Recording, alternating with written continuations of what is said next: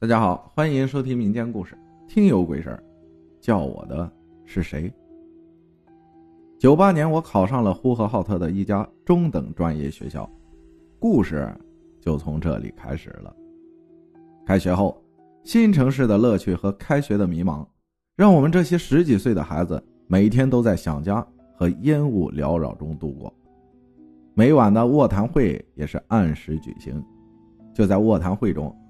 我们听到了很多同寝室同学老家的故事和奇闻，不过我本身是少数民族，再加上生在红旗下，长在新中国，受到的教育都是无神论的，对这些故事总是抱着一笑了之的态度。虽然每次听完了都会比较害怕，也会睡不着，但也没怎么当回事儿，就是记住了很多故事里面的注意事项，比如。不做亏心事晚上出门听见有人叫名字，千万别回头等等。因为学校并不是其他小说说的，要不是离山近，就是离医院、火葬场不远，还无人烟。恰恰相反，我们的学校的位置是在城市的老城区，因为周边都是学校，店铺林立，人员密集。校门口那条街被当地人唤作“台球一条街”。所以，人员的密集程度是不会和任何所谓的灵异事件沾边的，只是建校时间比较久，七九年建校，马上就是建校二十周年了。除此之外，没有什么再比这个年代久了。由于是中专建筑学校，女孩子就非常少，所以当时的宿舍一二三楼男生宿舍，四五楼女生宿舍。当然，中间那个大大的铁栅栏门，并未阻挡少男少女们那些相互爱慕的心。而我们宿舍就在楼道尽头的二零九宿舍。东山墙上的那个窗子，不知道是因为要与毗邻的楼保持隐私，还是要保证楼道的温度，反正是被红砖封死的，终年不见阳光。但有了爱情。便有了传说。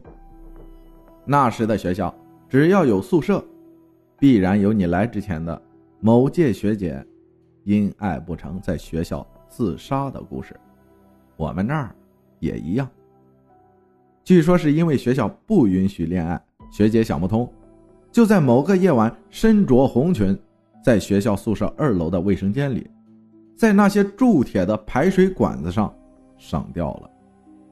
后来，因为女生们害怕，不敢再住在宿舍的二三楼，才整体调换位置，把原本四五楼的男生换在了二三楼。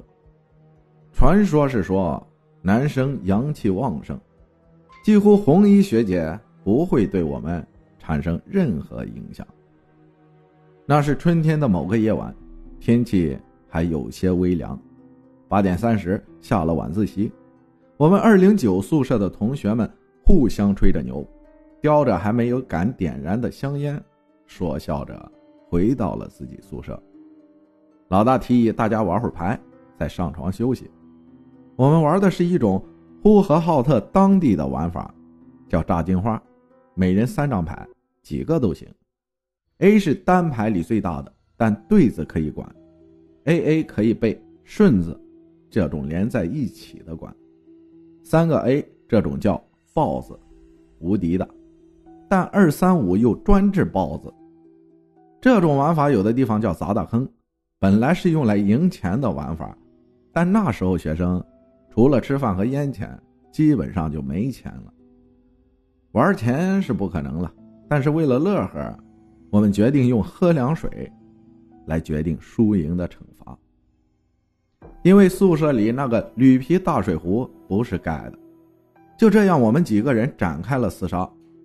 因为我牌技不佳，再加上其他宿舍高手的加入，那冰凉的自来水我自己也喝了快两壶了。这场厮杀在十点半的熄灯后逐渐散去，我们也就收拾着休息。我的床位是在进门口门后的下铺，很快。大家都进入了梦乡，梦里就是找不见厕所，找到厕所不能进去，进去了尿不出来，尿出来了，还是憋得慌。这圈下来，忽然醒了，哎，原来是尿憋的。也是，喝那么多凉水，没个不憋醒了。走吧，上厕所。我们在楼道的最里面，厕所在楼梯口西侧，楼梯口则在整个楼道正中间。正对楼梯口的是宿舍楼收发室。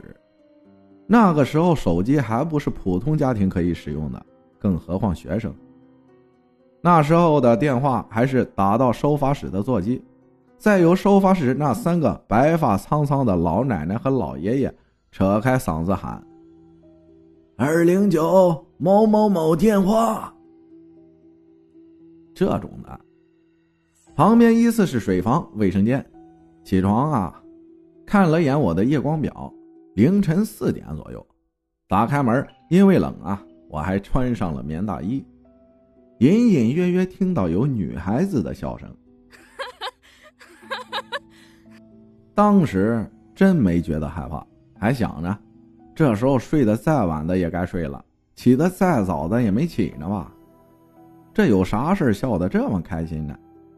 迷迷糊糊的就往厕所走，灯很亮，干巴巴的亮。每天热闹的楼道冷飕飕的，特别安静，就有点风似的笑声。打开厕所门的那一瞬间，忽然我就清醒了，因为厕所里面那个昏黄的灯泡，今天像换了，白白的、亮亮的，并且笑声没有了，替代的是女人的哭声。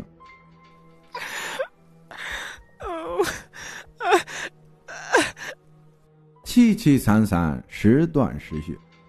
我心里想，不管了，尿完了赶紧回宿舍去。出门时候走到收发室门口，灯晃了一下，记得很清楚。我踩了脚底下那块活动的地砖，咯噔一声。正在这时候，我身后传来一声特别轻微的，只有这一声。我当时脑子里就一个声音：别回头。那个时候才真的感觉到，浑身汗毛都立起来了，冷汗就下来了，心突突的跳，马上跑着就回了宿舍。还记得因为插销坏了，用宿舍的铁钩子插上的门，在床上用被子蒙着头，呼哧带喘的哆嗦，直到迷迷糊糊的睡着了。第二天早上。本来需要出去早操的，但因为身体不舒服就没起床。那天开始，我和谁说谁都不相信，都说我是出现了幻觉，但我总觉得身体就不舒服了，也想了很多，比如是不是有人和我开玩笑，还是因为我睡得迷迷糊糊真的出现幻觉，真的有人起得早，可我们这层没有女生啊。如果真的有鬼，他为什么不追我？心整天揪着。不过毕竟是十几岁的孩子，后来慢慢就把这事儿给忘记了。二十四岁那年，忽然间流鼻血，堵鼻子，嘴里流，堵嘴，眼睛里往外呲。家里人送医院后，经人提醒，也找了先生。我们这边接壤东北，所以都是有事儿问仙家的。经过一段时间调整，出院后，我去拜谢先生，和先生说了这个事儿。先生说，是个女鬼，但时间很久了，好些年了。后来经过先生给送走了，现在偶尔想起这个事儿来，还会背冒冷汗，汗毛炸起。最近也是听您的故事，觉得您讲的很不错，我也想把这个故事。说给您听，不然身边还是没有人相信我。这不是编纂的，是我亲身经历的。虽然没有其他故事的惊险，但也确确实实改变了我对这个世界的看法，改变了我的一生。感谢听友北海大鲨鱼分享的故事，谢谢大家的收听，我是阿浩，咱们下期再见。